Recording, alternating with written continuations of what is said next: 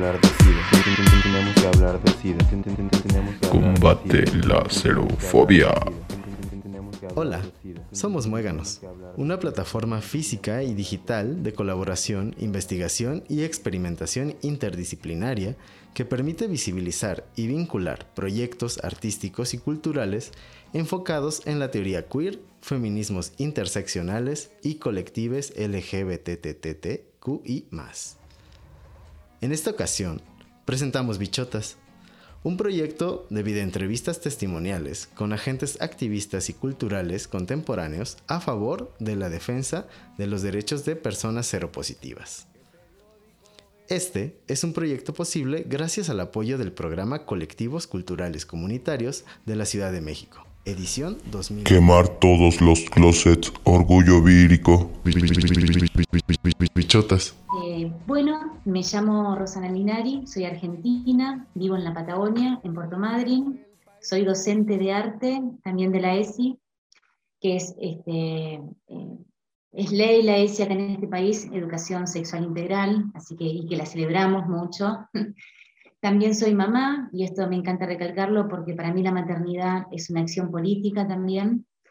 Y soy activista transfeminista y bicho feminista. ¿Por qué es necesaria la mediación del artista para dar a conocer las voces de las mujeres viviendo con VIH?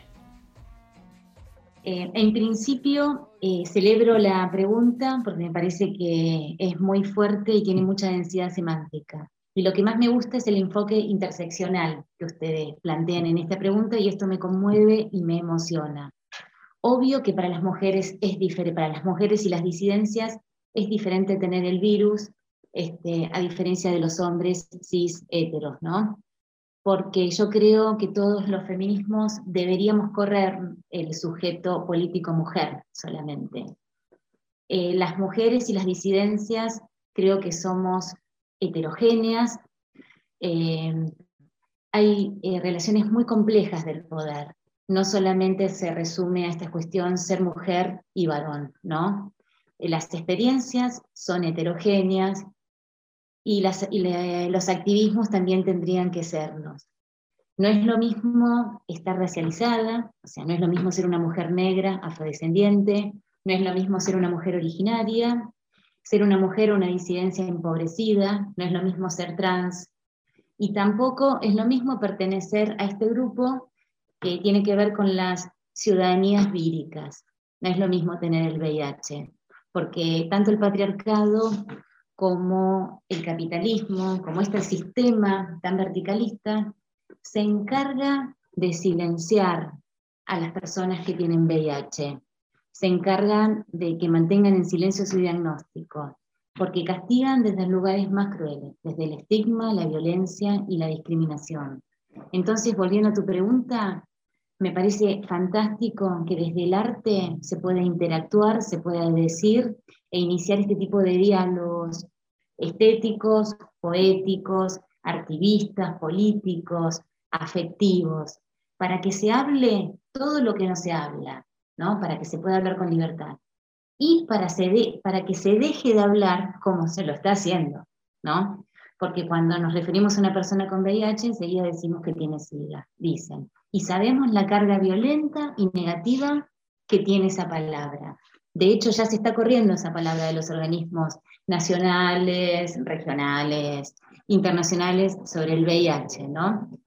Y acá retomo un artista que para mí es el mejor, el, mejor artista del mundo, que ha trabajado, además de ser el mejor artista del mundo, que ha trabajado el VIH, que es Pedro Lemebel, que es una de mis inspiraciones más grandes.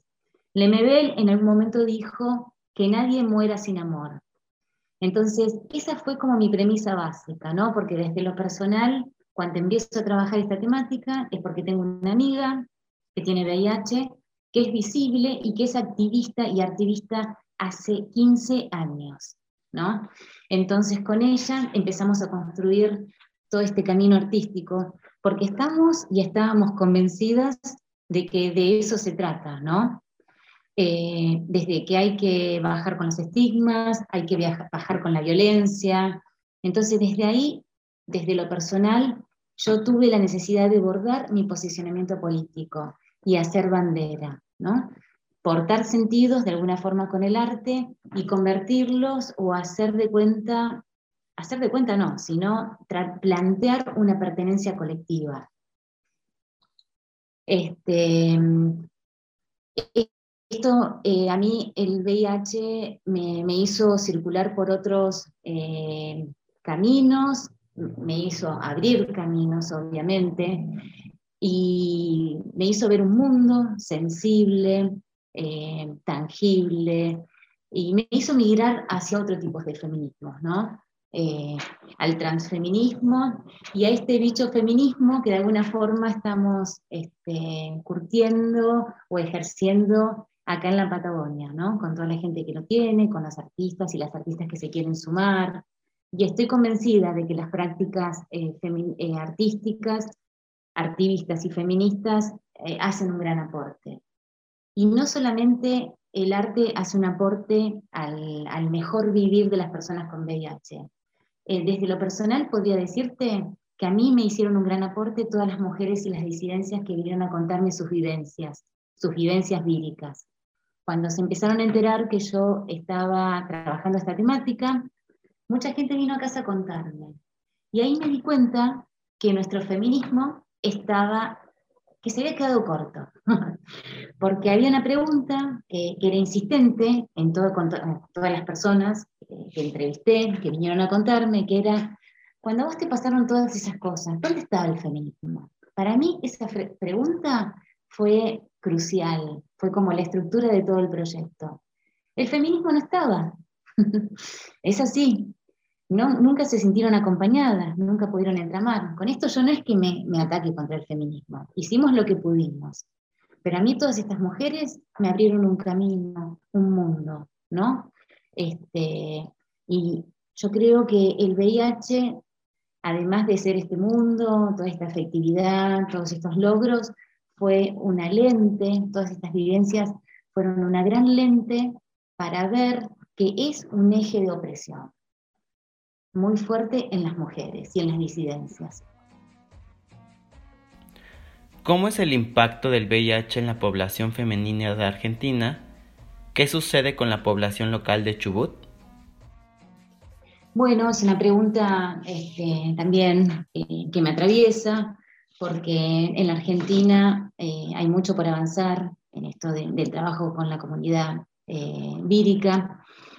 Y, en Chubut, bueno, Chubut es una de las provincias que tiene eh, más personas con VIH, ¿no? Y bueno, por un lado, podría decir, y esto no lo digo porque lo sé yo, porque me imaginé o porque lo hablé con algunas personas, son trabajos de investigación que he leído, que me, facilitó Gachi Aguad, que es mi amiga, que es activista en VIH, ¿no? Entonces, en materia de salud, por un lado, obvio que se ha avanzado porque ya no, hablamos del VIH como un virus barra enfermedad mortal, como en los 90.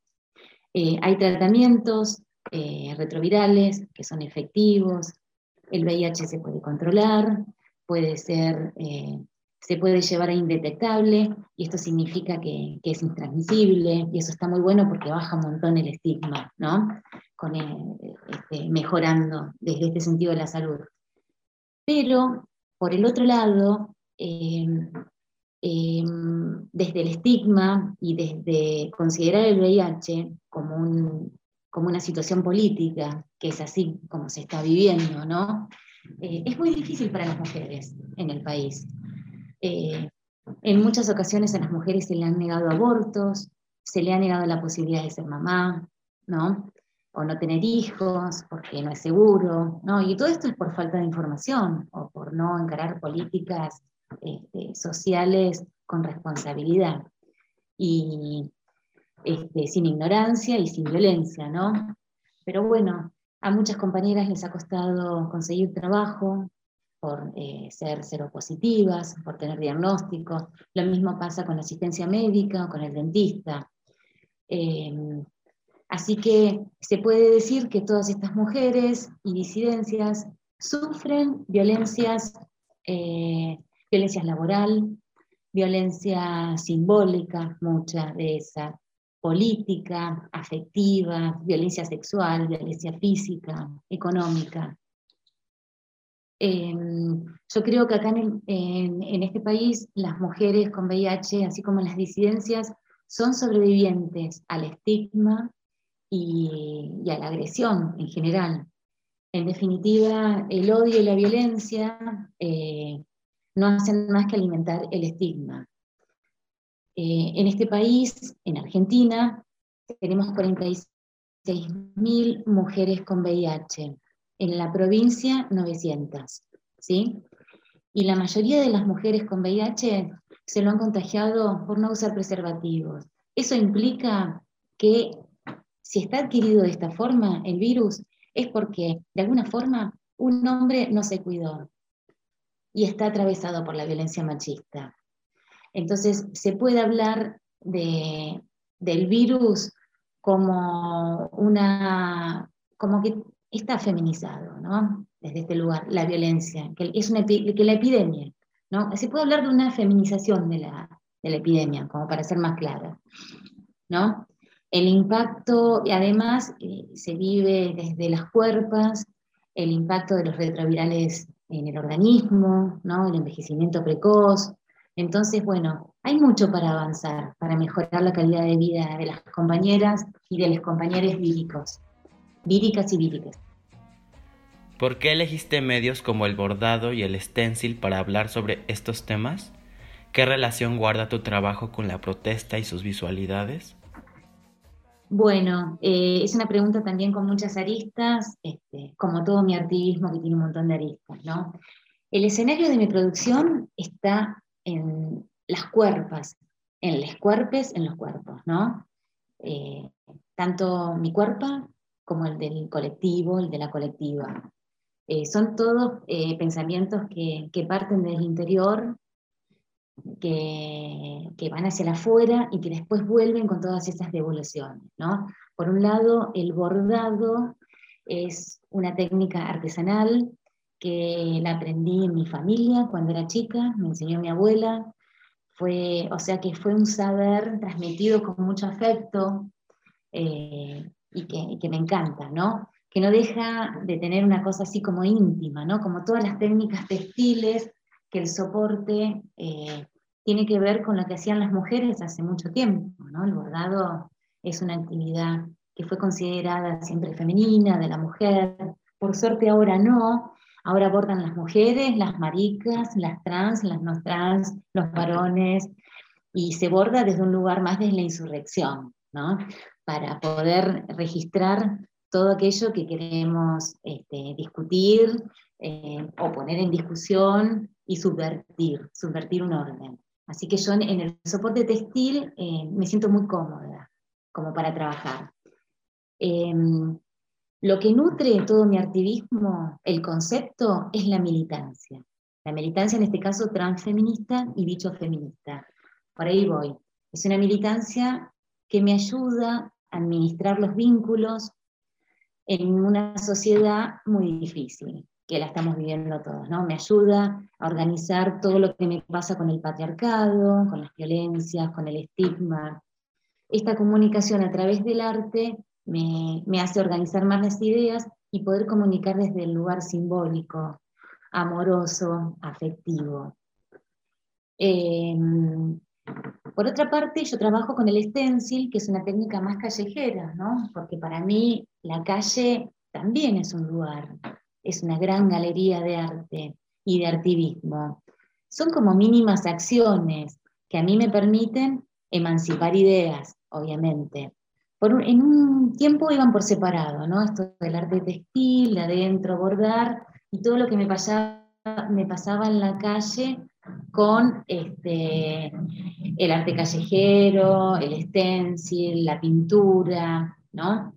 Y tuve necesidad de unir las dos disciplinas, que eso fue muy interesante. Y ahí yo creo que logré un diálogo eh, más subversivo, ¿no? Desde lo artístico.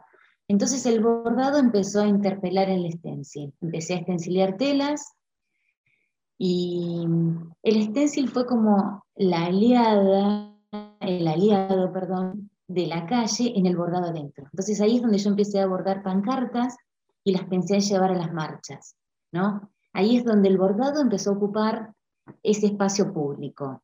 El bordado es como que empezó como a, meterse en la calle y, y, a decir, en forma de pancartas, empezó a habitar, empezó a hablar de las cuerpas y empecé como eh, a transitar otra forma de arte que pude compartir eh, con la sintonía grupal, con todos, ¿no? Y de esa forma pude dejar improntas en la calle, no solamente en las paredes con, el esténciles, con los esténciles, perdón, sino en las marchas, llevando a pie eh, pancartas con todos esos sentidos que a mí me interesaba comunicar. ¿Qué diferencias notas en los discursos y formas de hablar sobre el VIH entre las generaciones anteriores y las más recientes? Bueno, en realidad no encuentro tantas diferencias como me hubiera gustado. Lo charlé un montón con las personas que, eh, que tienen el virus, sobre todo con las mujeres, y disidencias, obviamente, hace 40 años del virus. Y la verdad que este, todavía no puedo llegar a una conclusión, estoy en proceso, estoy aprendiendo, pero me da toda la sensación de que es un virus que no se sabe cuál es el origen, pero sí se sabe a qué vino. A castigar el deseo, a castigar la vida, a castigar las ganas, el amor, el afecto, la libertad. Así, está muy claro. Eh, tengo 51 años y los discursos sobre el VIH en los 80 y los 90 eran terribles, eran eh, muy violentos y nadie se animaba a plantear su condición, nadie se animaba a decir que lo tenía, ¿no? Era toda una cuestión muy oculta, horrible.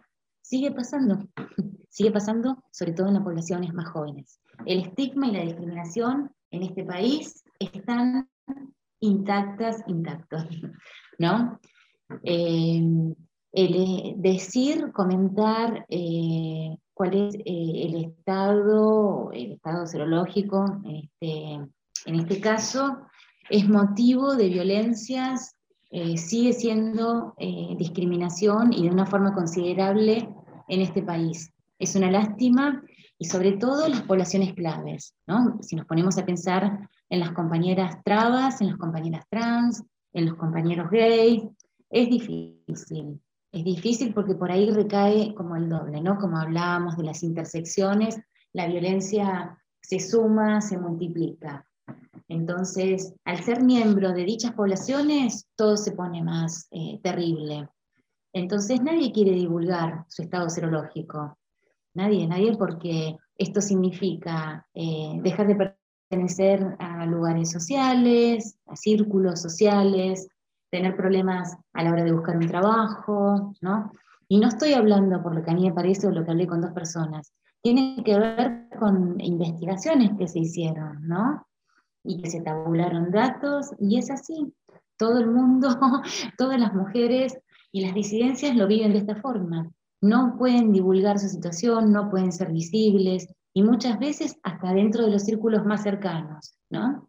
Ni siquiera a la mamá, al papá, este, ni hablar en el trabajo o hacerlo público, tener una visibilidad así militante, porque eso lo veo con mis compañeras y mis compañeros que, lo visibilizan de una forma política, porque militan, pero bueno, todavía hay mucha gente que le cuesta ir a buscar eh, los remedios retrovirales al hospital, porque son marcadas, porque son marcados, ¿no?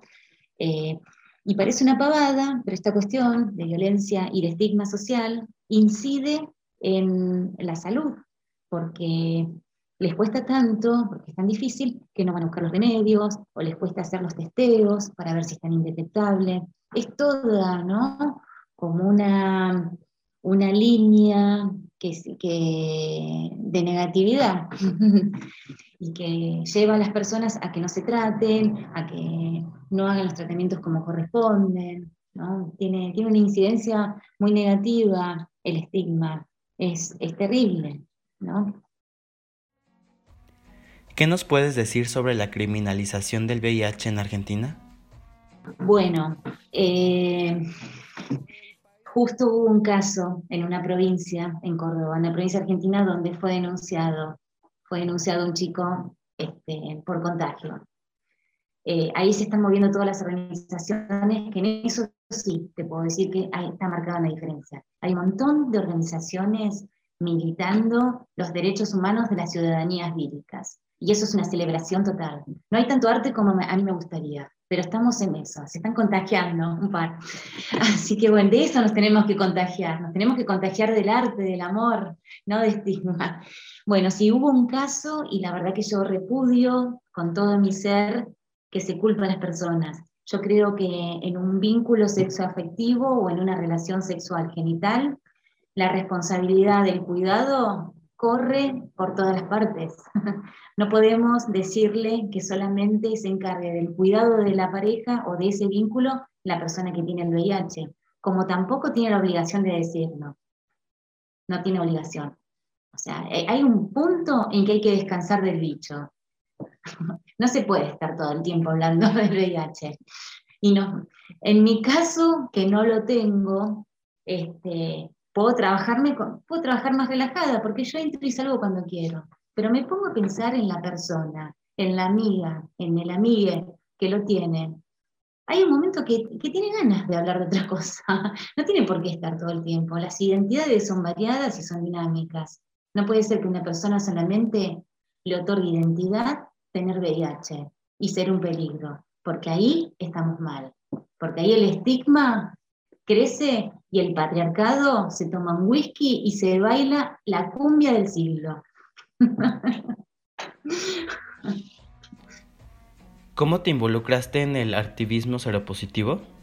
Bien, bueno, es, es la pregunta más linda, es la pregunta que, me atraviesa, obvio. Eh, bueno, eh, Hace dos años y medio me cruzo con mi amiga, con Gachi Aguad, que es una referente a nivel mundial, que vive acá, que la conozco, nos conocemos desde que somos chicas. Y me la crucé en el centro y me empezó a contar, me empezó a contar cómo estaba viviendo todo el cambio de medicaciones, porque tuvimos un presidente que la verdad no le importó, no le importaron este, las políticas de salud, que fue Macri, entonces ahí la pasaron peor. La pasaron la derecha, nunca, nunca la derecha.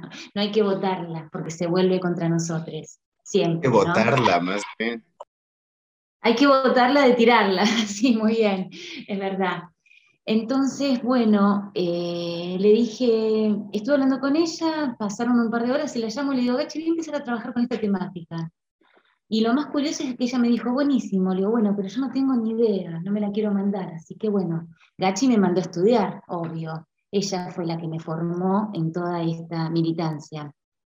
Y la verdad que al principio tuve el rechazo de mucha gente, de militantes, de personas cercanas, de gente del arte que me decía, no te pongas a trabajar en esto porque tu arte va a dejar de tener erotismo. Entonces pensaba, qué bárbaro, ¿no? Pensar que las personas este, por tener VIH eh, van a estar negadas de esto o esta temática, ¿no? Bueno, pero hablemos desde lo erótico. Por eso me puse a bordar trapos rojos, para incrementar eso de lo erótico, ¿no? Entonces empezamos con ella, empezamos de a poco, hicimos una intervención en la sala de prevalentes, que es donde las personas van a buscar su medicación y donde se van a tratar. Obviamente al otro día arrancaron todos los stickers y los adhesivos que habíamos puesto. Hicimos una intervención en una marcha de un 8M con una bandera, Gachi, junto con otra persona que trabaja para los derechos humanos, portaron la pancarta, citamos una obra del MBL, que fue una intervención que él hizo en los 90, ¿no? Alacranes en la marcha, que por eso fue la policía y creo que lo metieron preso. Entonces, este, desde ahí empezamos, empezamos a ver que nuestro entorno no era favorable, pero que necesitábamos ver desde el arte esta nueva existencia, dejar esos lugares confortables y decir, bueno, desde los márgenes, este, tanto institucionales como artísticos, vamos a empezar a construir este diálogo subversivo, político y estético, ¿no? Es como que eh, lo quisimos encarar desde ahí, desde los márgenes. Y esto empezó a crecer, a crecer, y ahora logramos que ingrese a las instituciones. Y eso fue lo más interesante en un pueblo, una ciudad cerca de acá, entre Leo, en el Consejo Deliberante, que es un lugar donde están los, políticos, sacaron todas las bancas y armaron la muestra de VIH. Y dentro de tres días, acá en Puerto Madryn, la Secretaría de Cultura abre las puertas, abre la sala más linda para armar esta muestra que se va a presentar el primero de diciembre. O sea, estamos muy contentas y contentes que las políticas públicas también incorporen estos discursos, ¿no? Este recorrido discursivo que, que, bueno, va a dejar de ser marginal y que, bueno, de alguna forma eso lo celebro mucho, con bombos y platillos.